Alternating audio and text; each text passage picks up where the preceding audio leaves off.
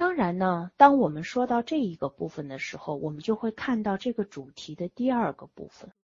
我们在自己的孩子，在一个新生的婴儿当中，我们看到了自己童年婴儿时的一些经历，同时我们在这个里面看到了我们的父母。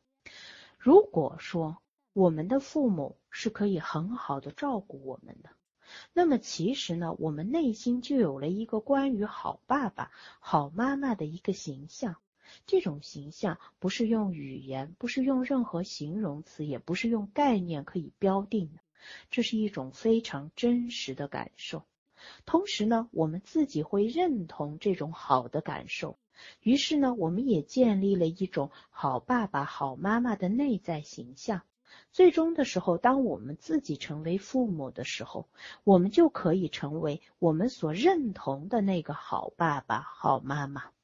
所以呢，在这个过程中，我们就可以听到说，有一对关系，在这个关系的一侧是一个足够好的父母，而这个关系的另一侧是一个幸福快乐的婴儿。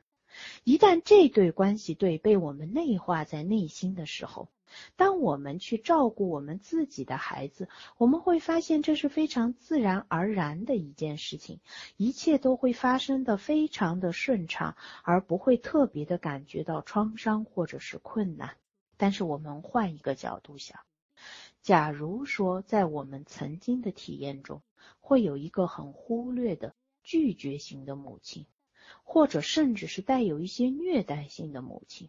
而在这个关系的另一侧，是一个被拒绝的、无法理解、无法表达自己需求、无法被满足的、被抛弃的婴儿，甚至是一个被严重伤害的婴儿，内在充满了破碎的感觉、恐惧的感觉。这个关系对一旦要被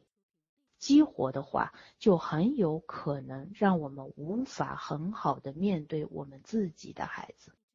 在这个地方呢，我想讲讲一些关于产后抑郁的一些观点。当然呢，对于产后抑郁的成因有很多的讲法，包括也有一些呃这个激素水平啊、呃神经科学呀等等的观点。我在这个地方呢，会从原生的家庭关系的角度来解说产后抑郁。我们会发现说。大部分，当然，在这个地方我强调的是大部分，而不是绝对的。大部分的产后抑郁的产妇呢，她们曾经都有一个比较差的原生家庭的关系。所以呢，就像我刚才所描述的，那么在这个产后抑郁的情境中，那个伤害的、呃虐待性的，或者是忽略的冷酷的母亲的形象被激活了，而另外一端的那个被拒绝、被伤害的婴儿的形象也被激活了。我在这里需要提醒大家的是，我所说的激活是在潜意识层面上的一种激活。同时呢，我们还会看到说，在这样的产后抑郁的家庭中，往往特别缺乏一种现有的支持性的家庭关系。这也结合我们刚才说的这样的一个问题，就是如果说这个家庭关系是充满了冲突的、僵化的，呃，这样的一种氛围的话，这个产妇其实是没有办法得到很好的支持来应对人生当中的这个巨大的挑战的。那么产后抑郁呢，还有一个问题，可能和我们下面的一个话题略有相关，就是他内在往往会有一个对完美母亲的一种追求。这种追求呢，是说我必须成为一个完美的母亲，如果我不成为一个完美的母亲，我就会是一个虐待的、伤害性的母亲。那么这种极强烈的内在的这种焦虑感，往往会加重抑郁的情绪。同时呢，我们会去想问说，产后抑郁的这样的产妇对我们的婴儿会有什么样的影响呢？我跟大家讲一个我曾经在一个实际的录像中观察到的一面。大家呢，因为现在我们是通过网络交流，没有视频的展示，只能暂时的请大家在头脑中进行一个想象。这里呢有一个有产后抑郁的母亲，她的面前呢有一个还在哺乳期的婴儿。当时母亲的表情是非常凝固和呆滞的，可以形容是没有任何表情的一张刻板的脸。而他抱这个，他去喂这个孩子瓶装的奶的时候呢，他并不是把这个孩子拥抱在怀里、搂在怀里的，他是完全把这个孩子放在一个婴儿车里的。很重要的一件事情是，这个婴儿车当时离他大概有一个半半个胳膊那么长的距离。好。请大家再想象一下，这个母亲带来了一些什么样的状态？一个没有反应的僵化的面孔，一个很远的身体的距离。虽然在那一刻的时候，他提供了奶水，提供了这个孩子必须的一个生存的需求，但是他没有提供给这个孩子在心灵上的、情感上的一种营养和支持。那么当时这个孩子是什么反应呢？这个孩子是非常非常的平静的，他并没有哭闹，他只是安静的在吃奶。但是这个孩子的表情呢是没有表情的。同时非常有意义的一件事情是，这个孩子的目光是不去寻找他的母亲的，他反而用目光来寻找这个摄影师。换句话说呢，我们可以想象。对于这个婴儿来说，那个摄影师也许比他的母亲变在他内心真的感受中更鲜活一些，更不可怕一些。我们经常会发现，有一些非常严重抑郁的母亲，他们会抚养的婴儿或者有严重的情绪问题，非常难被安抚，或者呢就过度的安静，以至于呢经常没有一个恰当的人际反应。实际上，他们的这一这些婴儿的情绪反应，都是对他母亲的一种反应。他们的内心充满了被拒绝的恐惧，没有反应的，这就是对面的这张脸没有任何反应的这样的一个恐惧。嗯，当然呢，在这个地方呢，就是如果大家有兴趣的话，我会推荐一个小的短的视频。受到呢我们这个现实条件的影响，我只能大概的讲给大家听。呃，它的英文的名字叫呃 Still Face，实际上就是一个僵化的脸。这个实验充分的体现出母亲的情绪对一个孩子的影响。当时呢，这个母婴关系呢是非常健康的。这个妈妈呢是受到实验者的邀请到这个房间里做这个正常的实验的。一开始的时候呢，这个妈妈会和这个孩子非常好的互动。这个孩子呢，大概应该是六个月到七个月的样子，就是可以被人扶着坐直这样一个状况。但是呢，完全的没有语言的发展。在这个实验一开始的时候，我们会看到这个妈妈和孩子互动的非常好，妈妈有很多有趣的声音发出来，然后呢，对于这个孩子呢，呃，他的一种笑声啊，也有一个积极的、恰当的回应。嗯，当时我们看到的是一个足够好的妈妈和孩子的一个配对。接着呢，这个母亲受到实验者的提示和要求，就把她的脸。转向了另外一边，大家想象一下啊，就是停空了两到三秒。接着呢，这个母亲就把面孔转回来。这时候，她所假装出来的一个面孔，就是一个属于抑郁型的人的面孔，没有任何的表情，没有任何的反应。接着呢，在这个实验中很重要的一件事情呢，就是我们要去看一下这个婴儿的反应。这个婴儿的反应。他大概在一到两秒内迅速的发现了母亲的变化，他的第一个反应是惊呆了。接着呢，他开始尝试用各种各样的方式吸引母亲的注意力，比如说呢，这个小孩会用手指着一个他觉得有趣的东西，示意让妈妈要去看。他会发出各种各样有趣的声音，眼神中充满了期待，希望母亲能够关注自己。当我说到这里的时候，我想大家可能都有些惊讶：这么小的孩子，真的在人际互动当中可以表现出如此积极的一面吗？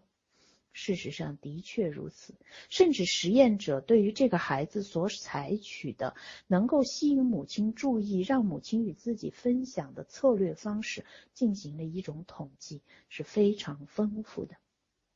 但是不需要很长的时间，这个孩子就发现自己一次又一次的努力都失败了。接着，这个孩子有什么样的反应呢？这个孩子的整个情绪都崩溃了，他开始嚎啕大哭。尤其是当他的妈妈马上对他进行安抚的时候，这个时候妈妈的面孔已经不是那个僵化的、抑郁的面孔，而是一个很自然的母亲的面孔。试图对他去进行安抚的时候，这个婴儿的第一个反应是恐惧的要把妈妈推开。但接着他很快的意识到啊，以前的那个爱我的和我感情很好的妈妈终于又回来了。于是呢，他又开始受到母亲的安抚，并且情绪平静下去了。在这一段对于录像的描述当中，大家可以一想象一下啊，这个整个进行的过过程大概就是两三分钟的时间。对于一个正常发展的婴儿来说，即使是这么短的时间，他都会感受到如此巨大的压力。那么，如果这个关系是非常长期的，我们就可以想象对这个孩子的一种影响。因此呢，我在这个地方呢，会再次的总结说，当一个婴儿。回进到我们的家庭来的时候，他对我们的家庭的关系是一种影响，是一次挑战。同时呢，当一个婴儿进入到我们每一个母亲、每一个父亲的生命中来的时候，他唤醒了我们自己曾经作为婴儿的很多的记忆，他唤醒了我们对于自己的父母曾经照顾我们的时候的所有的记忆。如果这些记忆是美好的、温暖的，那么我们就可以把这种关系再一次的复制给我们的下一代。但如果这个关系曾经是充满挑战的，那很有可能我们和自己婴儿的关系也会充满挑战。但是呢，当说到这里的时候，我会再一次的强调。所有的这样的分析，我们描述的是一种可能性，而绝不能说一种必然的定律。换句话说，我们不能认为，如果我们的婴儿期没有被很好的照顾，那我们必然的不能够成为好的母亲，必然的不能成为好的父亲。这中间是没有这种必然性的。为什么？我愿意带大家走进我们今天的第三个话题，就是对完美母亲的过度的吹捧。嗯，我会观察到，我们现在的社会呢，实质上就是物质的生活非常的发达，而且呢，我们有各种各样的社会文化方面的呃改变，让我们非常的关注母亲和婴儿之间的关系。这是一个好的趋势，这毫无疑问是非常好的。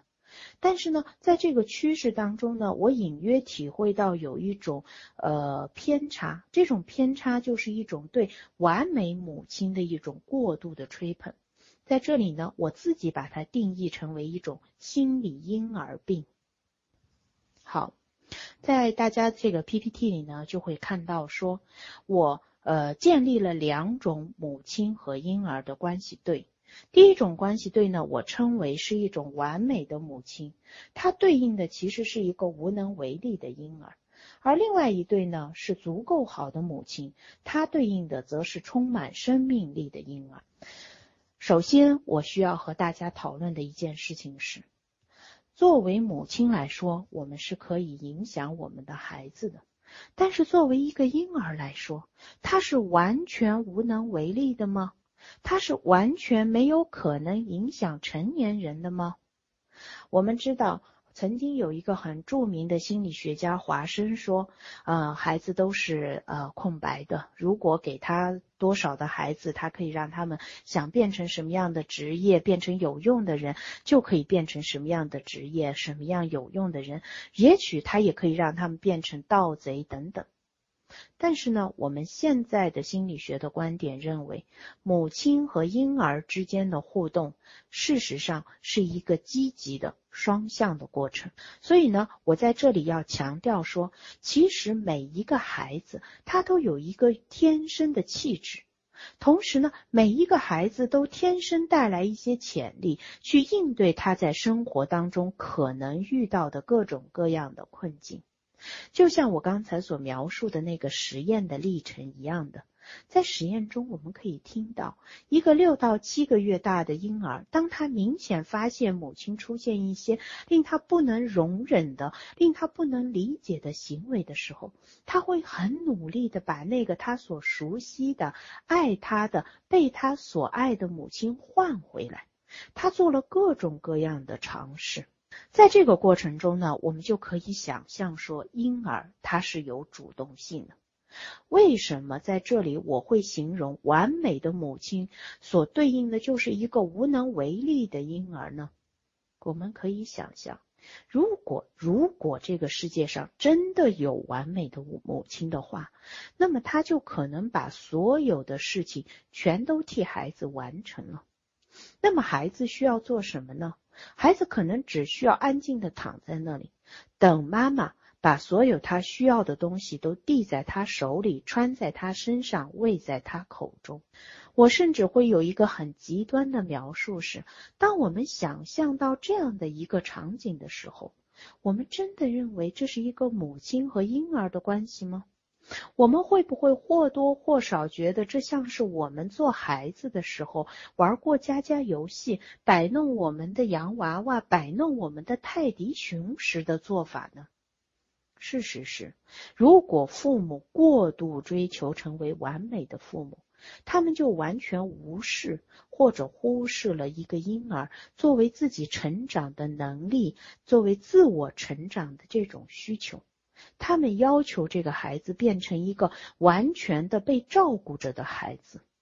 如果是这样的话，那么这个孩子自身的生命力实际上是被大大的抹杀了。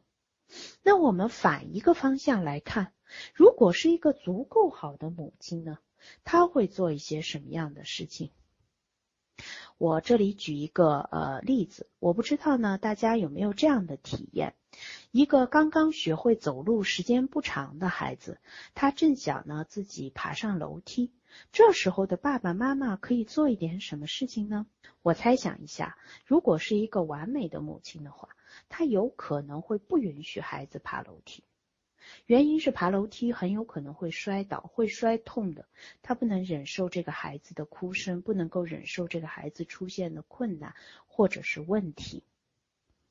那么，如果是一个足够好的母亲，不是一个追求完美的母亲，她可能可以做什么呢？我让大家非常形象的去想象，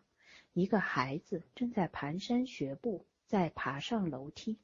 这时候有一双手。不是完全的支撑着他，而是和他之间保持着一些距离，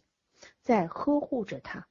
当这个孩子马上就要摔伤自己的时候，这双手可以很快的上前去支撑住他，不让这个孩子遭遇到危险。但是呢，这个孩子必须要借助自己的能力去慢慢爬上楼梯，慢慢的保持平衡。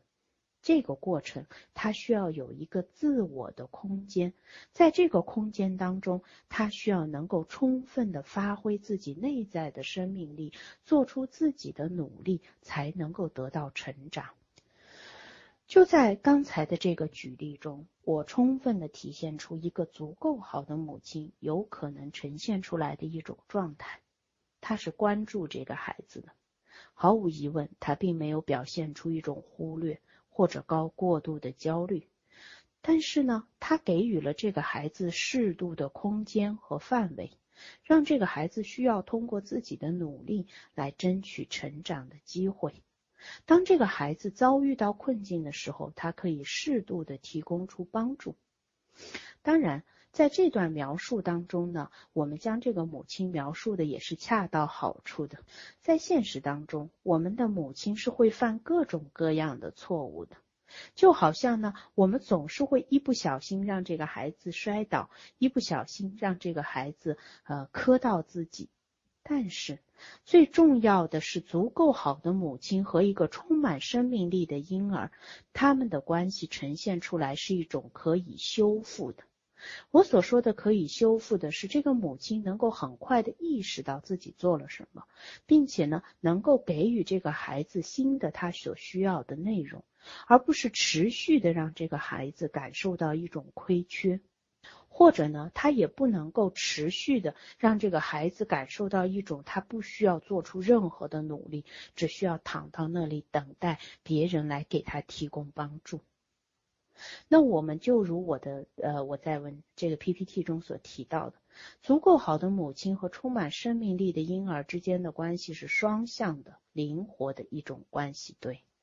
好，当我们讲到这里的时候呢，我必须要表达说。当我们去想象一个新生的婴儿的时候，我们很有可能会想象出来的内容呢是非常非常美好的，就像我们呃在这个神话中所提到的一只美丽的大鸟，把一个上帝的礼物带到我们的手中。当然，毫无疑问，新的生命呢是非常美好的，但是我们必须要客观的面对说。一个新的生命带给我们的，不是完全只有美好的部分。我们应该更注重体验这些真实的内心的感受，去承认和接纳这些感受，才有可能成为足够好的母亲，并且呢，让自己在孩子的成长中获得新一次成长和修复的机会。嗯，在这里呢，我会再次的提到，我个人的学习和受训的背景呢是精神分析。其实呢，精神分析最重要的给予人的，并不完全是美好的。精神分析最强调的是，人需要是真实的，需要去面对我们真实的内心的感受。唯有我们去真正的面对这些感受，我们才能够更好的去处理这些感受。在这个地方呢，我可以举一个呃例子，比如说有一天的时候，一个妈妈呢心情非常的不好，她来到家里的时候呢，看到孩子呃正在哭闹或者犯了一些小的错误，她突然间呢觉得非常的愤怒，然后呢她可能就会斥责这个孩子，然后这个孩子被惊吓之后可能会哭闹的更为严重，如果。这个母亲她内心是非常抗拒自己对孩子是有一些厌烦的感觉的，她对孩子有可能在某些时刻是有攻击性的，她可能在跟孩子相处的时候会做错一些事情，这样子非常真实的部分的话，她可能会感受到非常非常的内疚，而如果当她感到非常内疚的时候，她又可能让自己和这个孩子之间的关系变得非常的紧张。这时候呢，我们可以重新想象一下，如果说有一个母亲，她可以面对自己真实的内心感受，她有可能会这样对自己说：“今天我的感觉真是糟透了，我在外面受了很多的气，刚才我这样对待这个孩子真的是很不公平的。我发现我自己居然把火气撒在了一个更弱小的生命上，很显然，我刚才让他很失望。”而现在呢，我真的觉得自己的感觉已经很糟糕了，所以我会对我的丈夫或者我的孩子坦诚我现在糟糕的感觉，我需要一个自己的空间，稍微的把这些情绪和感受消化一些。当这个母亲从这种糟糕的感受中平复下来的时候。有可能他会走到这个孩子面前，告诉这个孩子说：“刚才妈妈的感受真的糟透了，我做的并不是很好。我相信妈妈刚才这样做的时候吓到你了，妈妈这样做不很真的很不好。下一次的时候我会做得更好。”那么，当这个母亲能够和这个孩子去谈这些感受的时候，他需要能够承受这个孩子可能会接纳他的道歉。但是也有可能这个孩子不能够接纳他的道歉，这个孩子会指责他，会发脾气，甚至会哭。而这个时候，母亲就应该让自己的内心平静下来，接受这个孩子的真实的表达，允许这个孩子慢慢的把负面的情绪消除下来。如果这个母亲这一刻是非常内疚和紧张的，我相信她会很快的对这个孩子说。妈妈已经对你说了对不起，你为什么还不能理解妈妈？你为什么还要这么的生气？从这个非常小的也是很形象的例子当中，我会再一次的强调，做父母做到足够好就可以了。我们不仅仅要接受一个真实的孩子，最重要的是我们要在内心深处接受自己的真实性。当我们能够更加的接纳真实的自己，我相信我们可以用真实的态度面对孩子的生命，而让这个孩子可以更好的接纳自己。好，今天呢，受到我们时间的限制，我和大家的分享的内容就暂时到这里。嗯，很希望，嗯，我所分享的内容可以提供给大家一些新的视角。